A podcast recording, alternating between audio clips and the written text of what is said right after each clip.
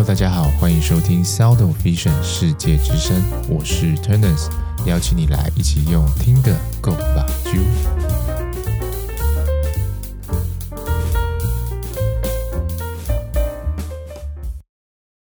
Hello，大家好，欢迎收听世界之声。那最近呢是毕业季，所以首先呢，先来跟各位，不管你是五专还是大学或是研究所的毕业生们，毕业快乐。那如果说你接下来要面对国考的话，也预祝各位国考顺利哦，因为刚好今天算下来的话，应该是倒数五十天了，也算是越来越接近这个考试了，所以祝福大家在准备上或者是考试当天都可以顺顺利利的。那最近自己在忙什么呢？就是除了原本一些海外相关的这个留学的一些事务要处理之外，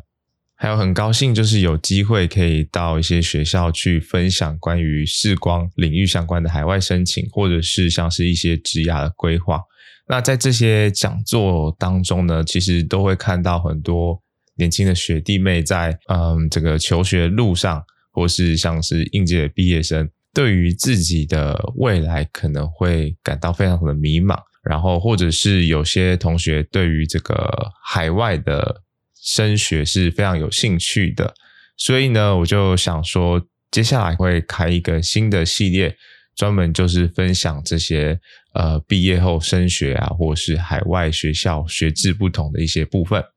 好，那今天呢，最主要呢，就是想要先来跟大家分享关于毕业。这件事情的看法，那我距离毕业其实也是有一段时间的嘛，就是从硕士班毕业后也是过了三四年了。那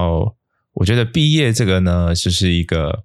啊、就是你拿到这个学位的当下，或者是你参加毕业典礼的那一天，在台上从老师手中拿到这个毕业证书的壳啊，然后你会觉得是一个非常。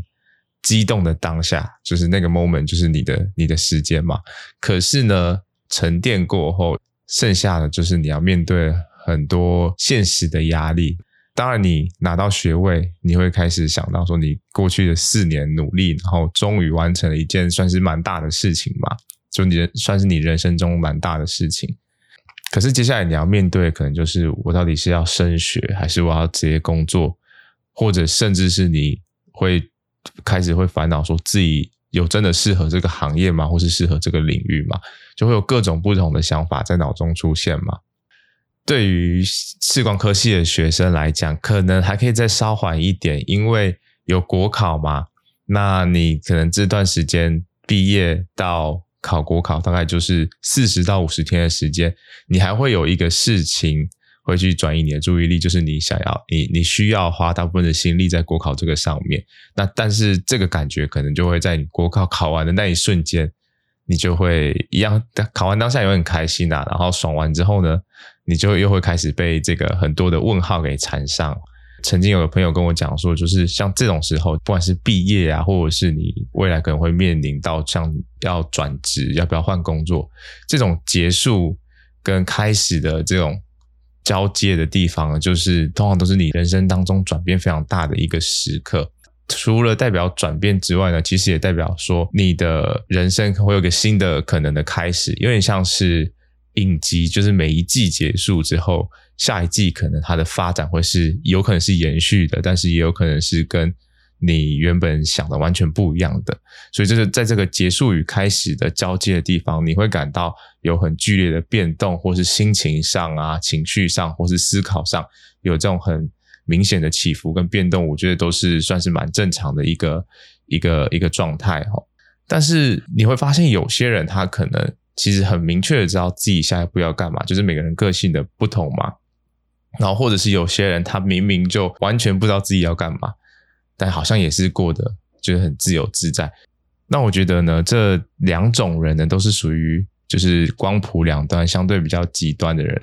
第一种就是那种无忧无虑的人，他就是比较像是活在当下，所以对他来讲，每一天可能都是新的开始，所以他就是很重视，就活在这个当下的时刻就好了。所以他不太会因为这种毕业的转变，然后会有什么很明确会有感到焦虑的这种感觉。那另一种就是他可能很早就已经在规划自己的人生，然后很确实的去执行他的人生规划，所以对他来说的话，就是一个小小的一个节点而已。但是我相信大部分的同学可能在面对这种毕业的时刻，还是会有很多复杂的情绪在。主要是想要跟大家讲说，感到迷惘，并不是代表说你真的没有想法或什么的。不如说，就是因为你其实有很多的想法，但是你现在可能会卡在你不知道该怎么去做决定。我觉得感到迷惘是正常的，但当然，我们面对迷惘的下一步才是呃，我觉得是比较重要的。你如果一直停在原地，然后就是一直想要思考完再往前走的话，其实反而会是把你给困住的。那接下来我想要分享的就是我我自己认为，当你面对迷惘的时候，你。下一步可以去做什么样的动作，然后帮助自己可能可以走得更有方向一点。第一个，我觉得你可以稍微的暂停一下。如果在可能四五年前或是十年前，我自己去听到这个说什么叫我暂停一下，停下来，我一定觉得这是狗屁啊，这是什么不食人间烟火的想法。就是应该要赶快工作赚钱，或者是不管念书也好，或是干嘛，就是赶快有下一个动作啊！怎么可以这年纪轻轻，然后你就停下来，好像不知道自己要干嘛，然后就只是停下来，只是为了想一想。如果是以前的话，我一定会这么想。但是呢，自从我开始尝试断食，发现人没那么容易饿死之后呢，还还有就是过去这一年来。其实呃，完全就是没有工作状态嘛。那虽然有一个目标，但是也不是非常的顺遂。我发现，其实你停下来，对自己来讲是比较有帮助的。因为你会发现在华人的这个教育制度里面，你的所有事情都被安排好了。你国小毕业你就升国中，国中你就开始考，想要考好的高中，或是。去念五专什么的，然后高中完就又要开始选择念大学。那呃，五专完你就会可能大部分同学会面临要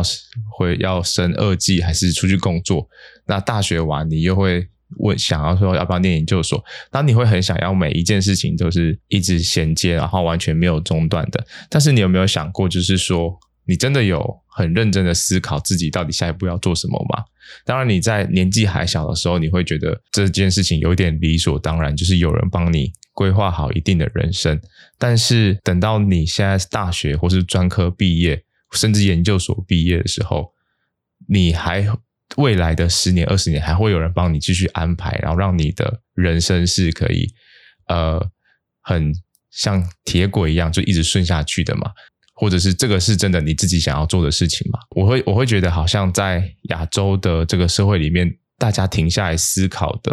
机会会比较少一点。所以像你看西方国家都会有一些所谓的 gap year 吧，就是他们会停下来，然后想一下自己到底要什么。那他们有很多的相关的专业科系，其实都是放在学士后，而不是在大学阶段。所以我觉得就是就是不同文化有一点不一样的地方。那我自己在停下来的这一年呢，就其实就真的是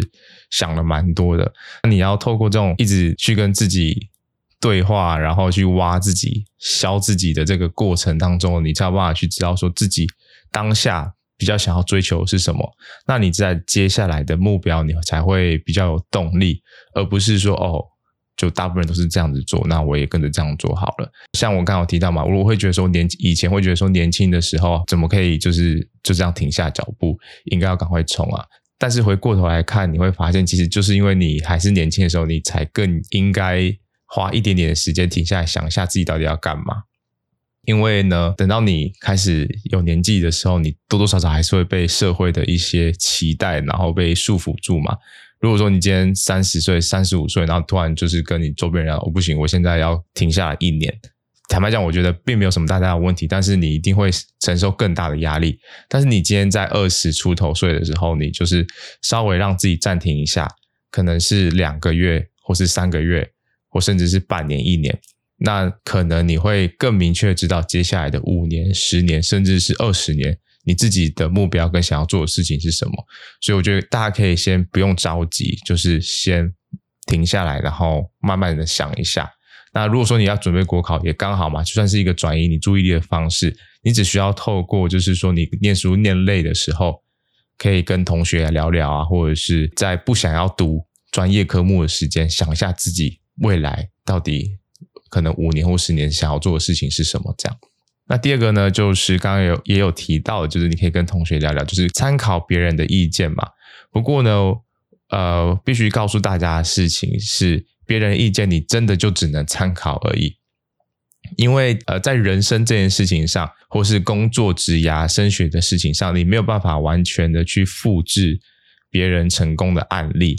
那你只能去听听不同的想法。那我会建议你在参考这些意见的时候，你不要只跟自己原本的同温层，例如说你的同学，你可以跟你的学长姐，然后或者是更年纪稍长的长辈，或者是。你的家人，就是你应该要跟不同的角色，还有不同年龄层，你甚至可以去跟学弟妹或者是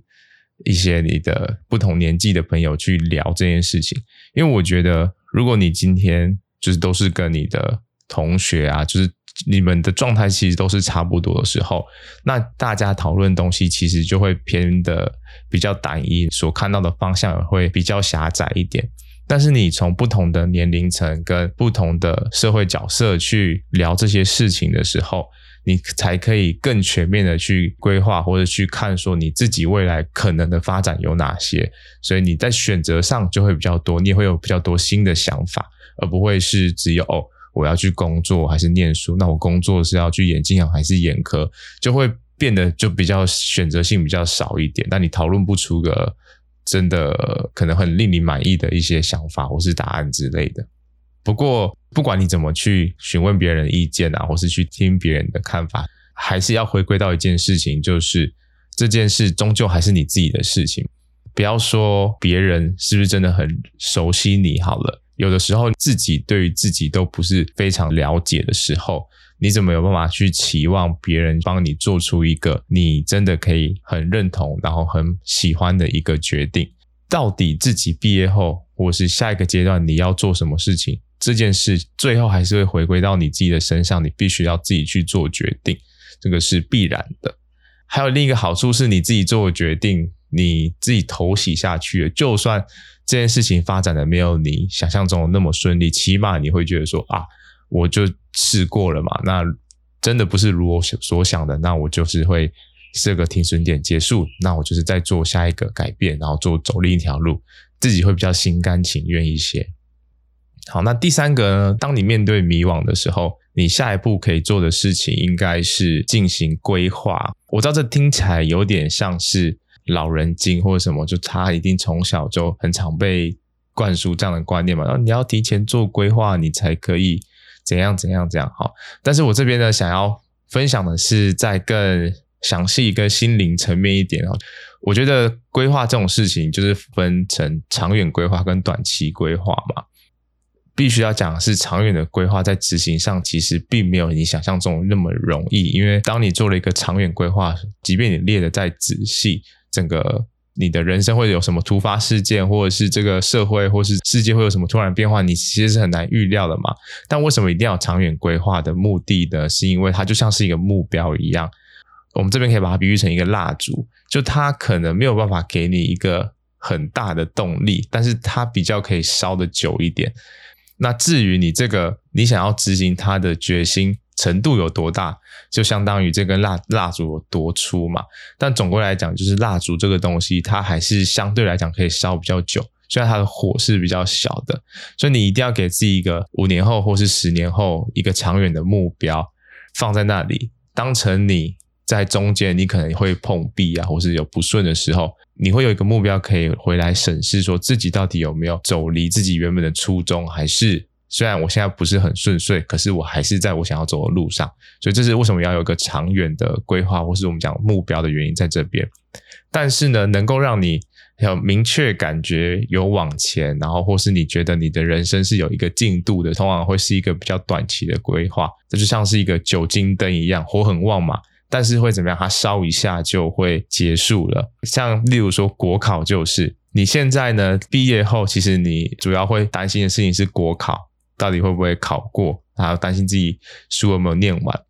那这个其实就是一个很短期的规划。你毕业后第一件事情就是规划说，哦，我国考要考过，我要通过这个考试。那你会有很明确，就是哦，我现在要念书啊，什么什么的，然后一些读书计划。那你你的生活其实算是过得蛮有规划跟充实的，所以你比较不会去思考这些比较远的东西。但是这个东西总有一天会烧完嘛。你在七月三十号那一天，这个考试结束了。你就会又会回到那个你要烦恼下一步我应该要干嘛的这个状态里头嘛，所以短期规划跟长期规划都很重要。但如果说你现在是很需要一个及时的动力的话呢，就会建议你可以给自己做一个比较短的规划，做一件事情，学习新的事物也好，就能够让你在这个迷惘的状态当下呢，又往前的走下一步。那对于毕业生呢，我有。两个建议给大家参考参考。第一个呢，就是呃，你可以把梦做得大一点，因为我觉得在二十出头岁的这个年纪呢，优势就是你可以相对的少考虑一些限制跟呃所谓别人的看法。在这个年纪，应该要做的是把自己的个人的能力，就是毫无保留的发散出来，然后去做一个看起来很遥远，然后梦很大的事情。当然，就是你一开始会抱着这样的心情进到社会当中，那过程中你可能会慢慢的就是被被磨啊，然后会越来越现实。那你你在做很多事情后，你有可能会开始做什么风险啊、评估什么什么的，就会发现你做事情会开始绑手绑脚。所以我觉得刚毕业的时候，你应该要多利用自己现在的这个状态，给自己去设定一个梦比较大、比较远的一个目标。那这个好处是，或许你在未来并没有真的达到这个目标。但是你在中间可能因为你当初追寻的是一个比较远、比较高的目标，所以你中间去培养自己或是充实自己的能力，就相对来讲是更多的。举例的具体一点，就像是说，你可能预想说你接下来的五年要存一千万，好，那你就以这个目标去努力。可是。实际上五年后你可能没有存到一千万，但是因为你当初以这个目标在努力嘛，所以你在前几年的时候你非常认真的工作啊，或者是去想说我怎么可以让自己赚更多的钱呢？那你实际上你能存到的钱就会比可能一开始给自己的设定是我五年要存一百万的这个目标来讲的话，会存得更多。所以我觉得在各位还是很年轻、很有冲劲的时候呢，可以把这个梦给做大一点。第二个呢，就是要投资自己。以工作来讲的话呢，很多人会希望自己的第一份工作是高薪的，但是你必须要去思考的事情是，这个高薪的背后能带给你未来的效益是什么？如果说这个高薪是在这个当下，你毕业当下看起来是高薪的，可是它不会上涨，或者是它并没有让你学到什么东西的话，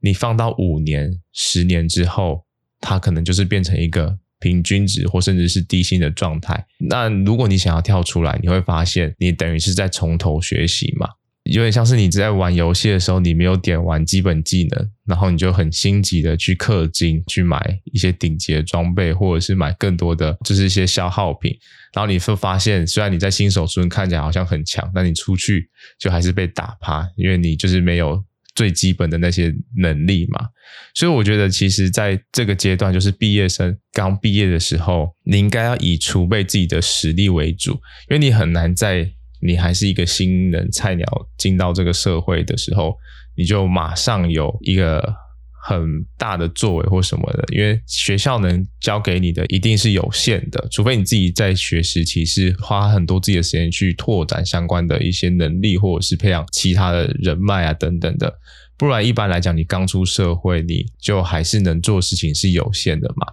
所以我觉得储备实力是比较重要的。那这个最基本就是你自己的专业能力，即便你今天国考考过了，你也应该要继续在这个领域。就如果说你是要在这个领域发展的话，你想要发展好一点，你就应该要持续的去增进自己在自己专项领域的能力。再来呢，就是我觉得语言能力，你有不同的语言能力，可以让你看到这个世界更多的不同的样子，所以你得到的刺激也会更多。那你接下来的想法也会越来越多，而不是只有某一个单一文化的想法。那第三个就是，我觉得现在大部分的人都应该。具备的就是表达能力，不一定说你一定要像我一样，就是录 podcast 啊，对着麦克风可以一直讲话，或者是可以在台上做简报等等的。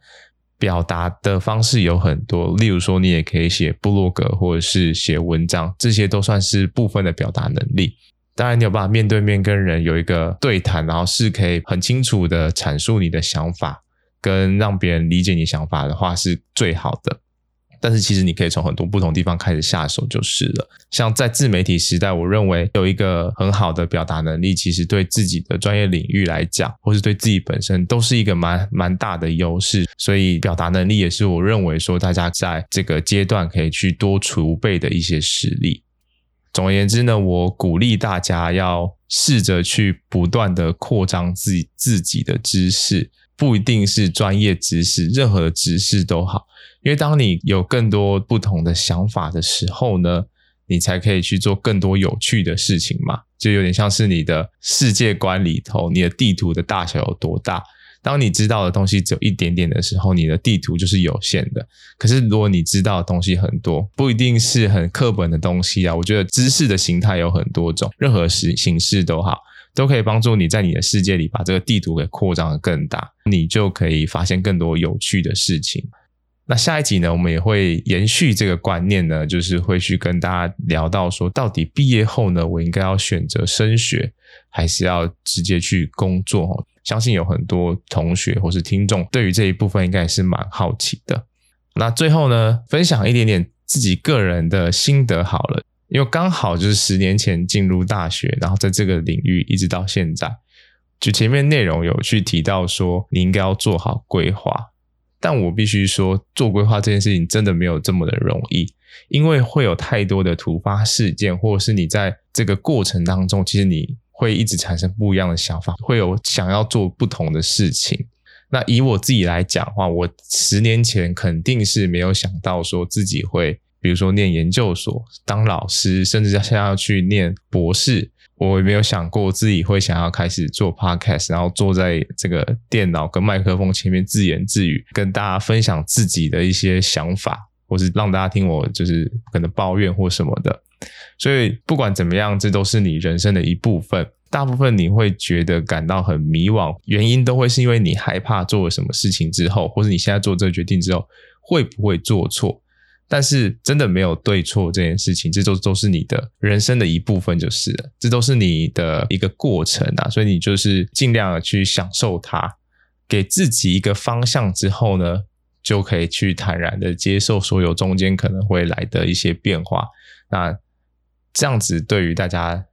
在人生的道路上应该会好一点吧。那以上呢是我自己对于毕业还有。毕业生的这个迷茫这件事情，或人生当中的迷茫这件事情的个人看法。毕竟，因为我也不是什么人生导师，所以说，如果你有什么样不同的想法啊，或是不同意见，也欢迎可以留言让我知道，或是私信我也 OK。那如果觉得这个节目不错的话呢，也请大家多多的帮我分享、按赞，不管是贴文还是粉钻。觉得这个节目内容不错的话呢，请大家多多的帮我分享、按赞，不管是贴文还是粉丝专业。也请大家不管是使用哪一个 Podcast 的平台，记得帮我留下五星好评，让这个节目可以冲上排行榜，给更多的人看到。啊，如果说你有什么想法，或者是有什么想要听的主题，也都请多多的留言或是私讯，大家的支持呢，就是我继续创作的这个动力。那今天的节目呢，就分享到这边了，大家拜拜。